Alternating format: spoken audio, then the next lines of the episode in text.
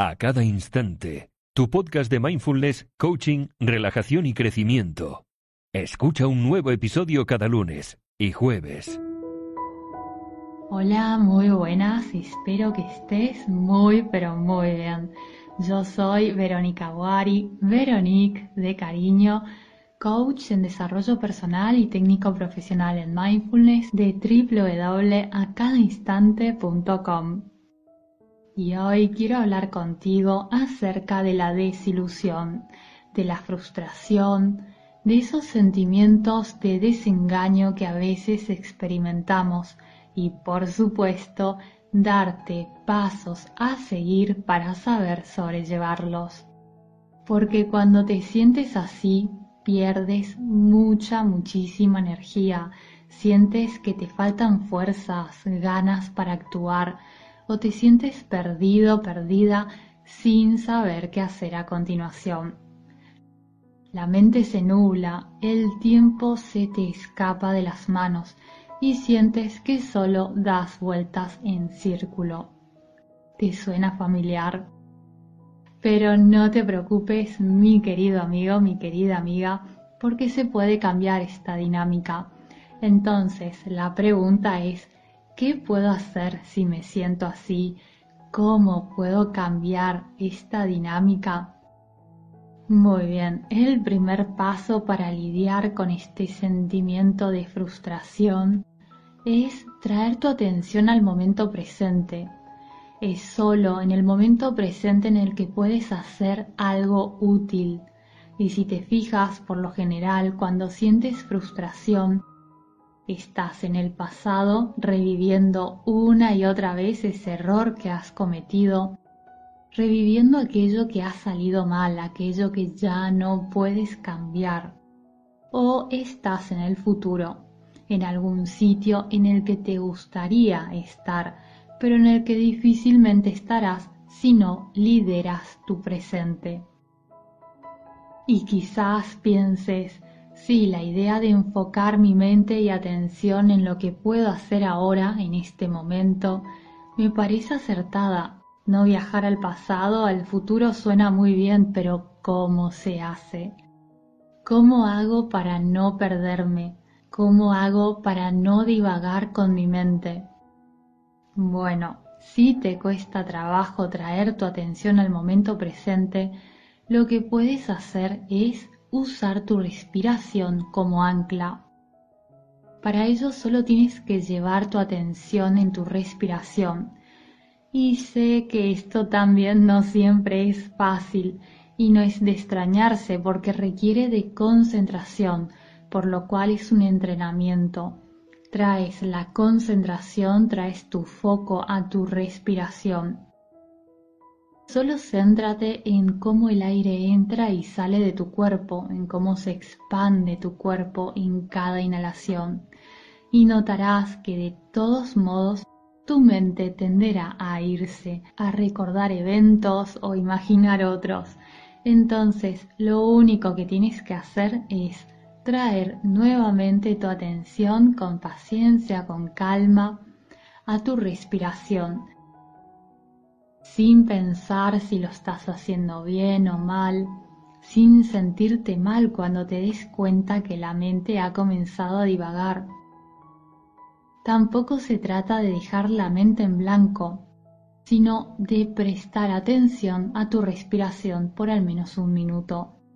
Y notarás que cada vez te resultará más fácil traer tu mente de regreso si lo haces de manera regular.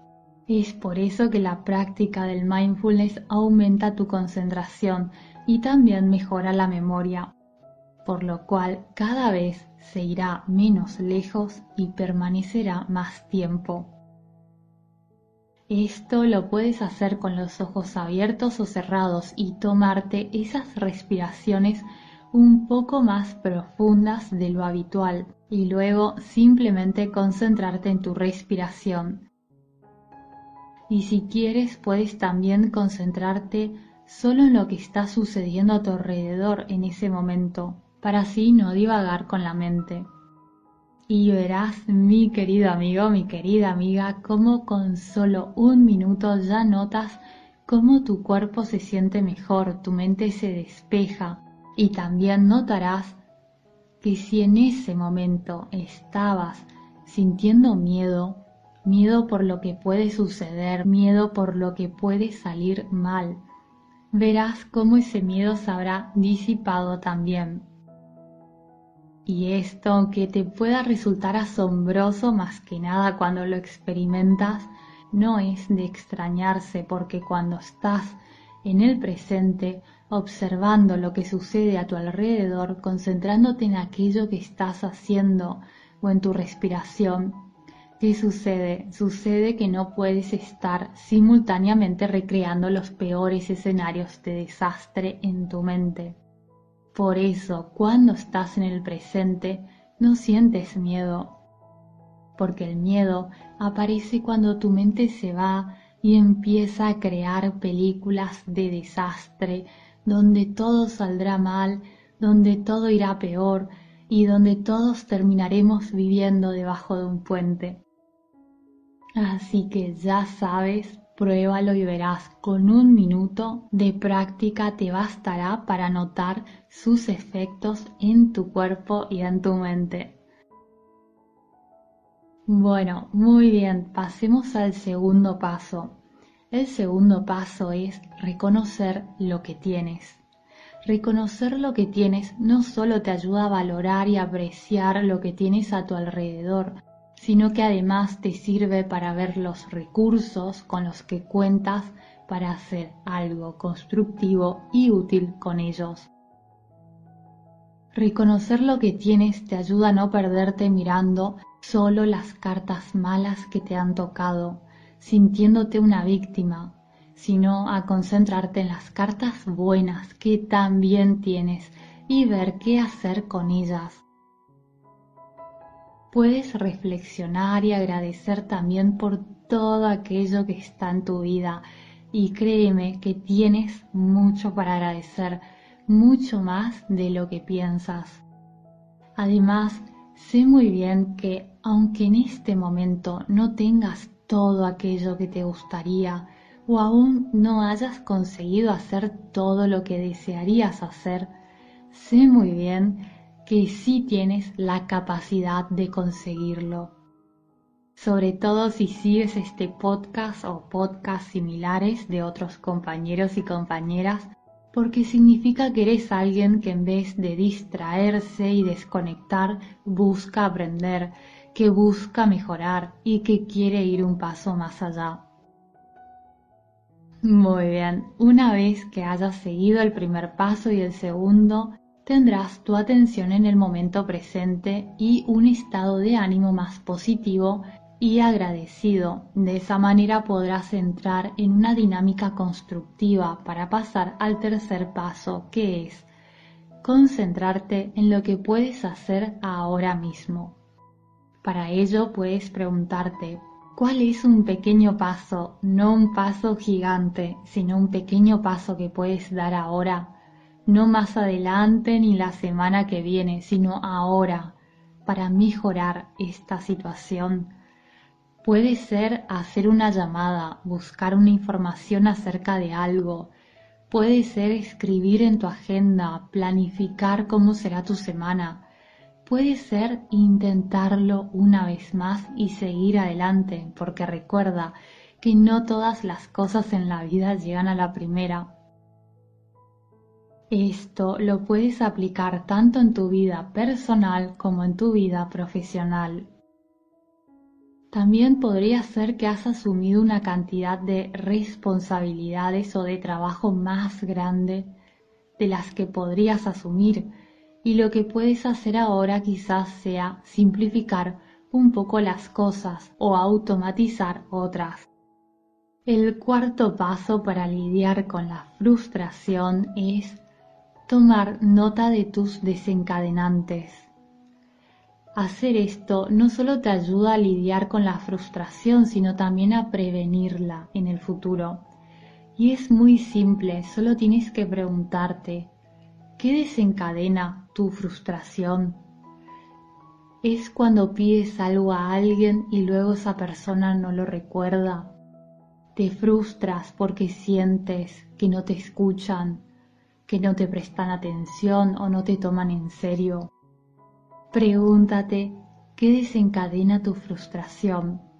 Es cuando sientes que no progresas tan rápido como te gustaría, ya sea en tu carrera, en tu negocio o en tu vida personal.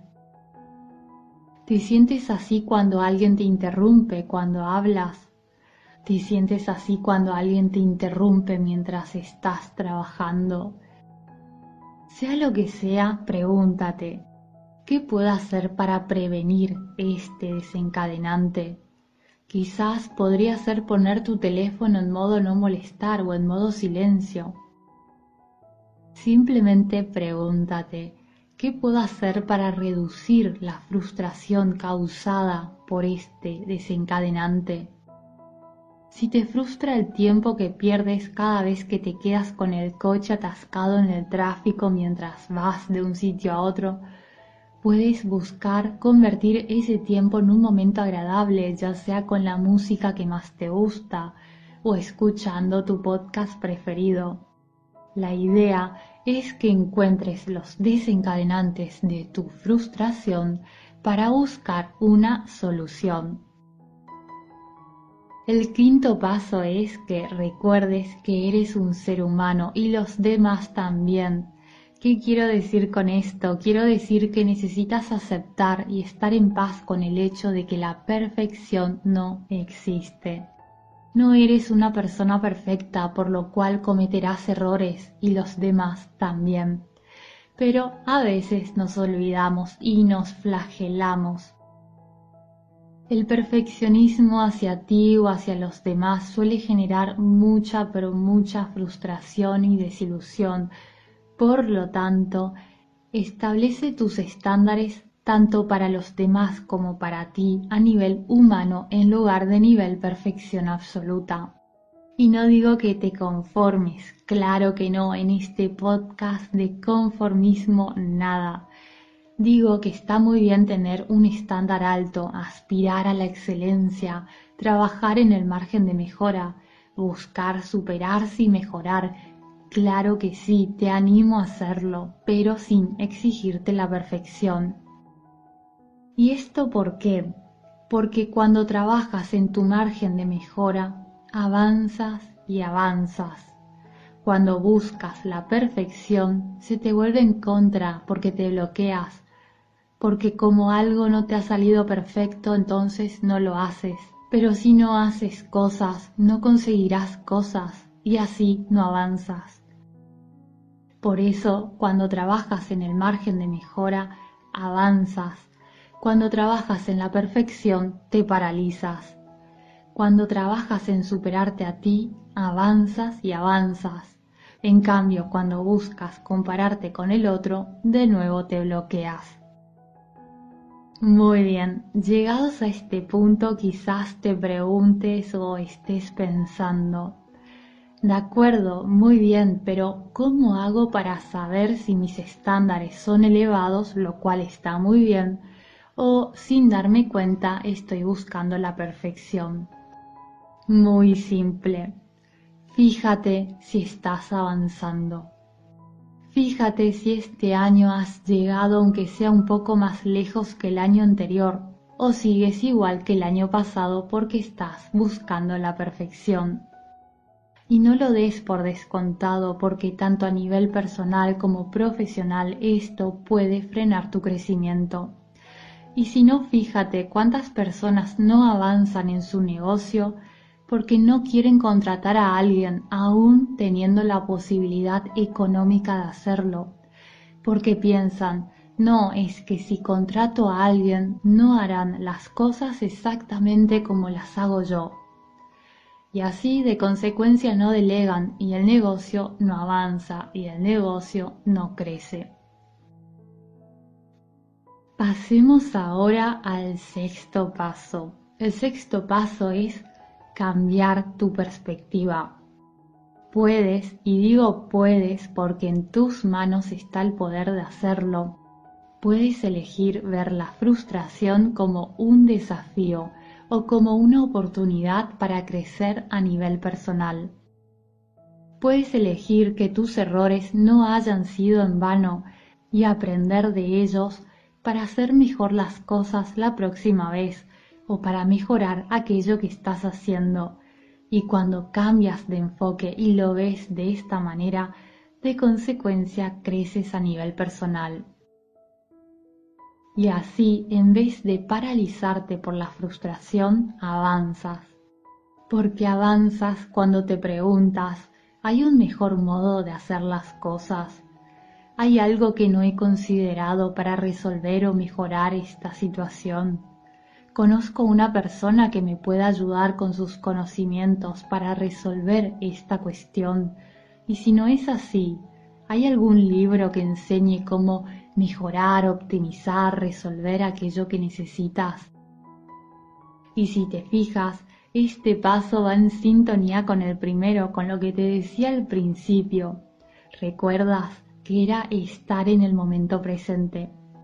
Y es que cuando buscas un libro para resolver ese problema, esa situación que te está frustrando, estás en el presente. Y notarás también cómo al hacerlo tu frustración disminuirá porque te estarás ocupando. Y cuando te ocupas avanzas y cuando avanzas tus niveles de frustración disminuyen. Ahora bien, todo en un sano equilibrio. Por eso el último paso, el séptimo paso es tomarte un descanso. A veces puedes sentir frustración por el mismo cansancio, por el mismo agobio. Y quizás pienses, sí es verdad, me gustaría tomarme un descanso, pero no puedo porque no tengo tiempo.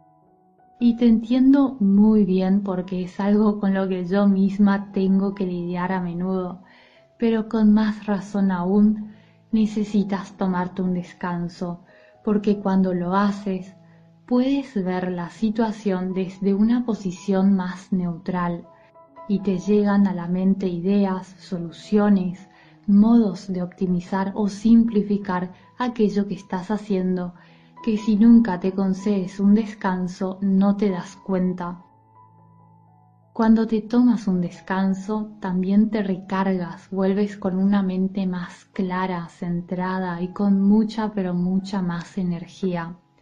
Y también porque, como ya sabrás, necesitas cuidarte, si no lo haces tú por ti, ¿quién lo hará?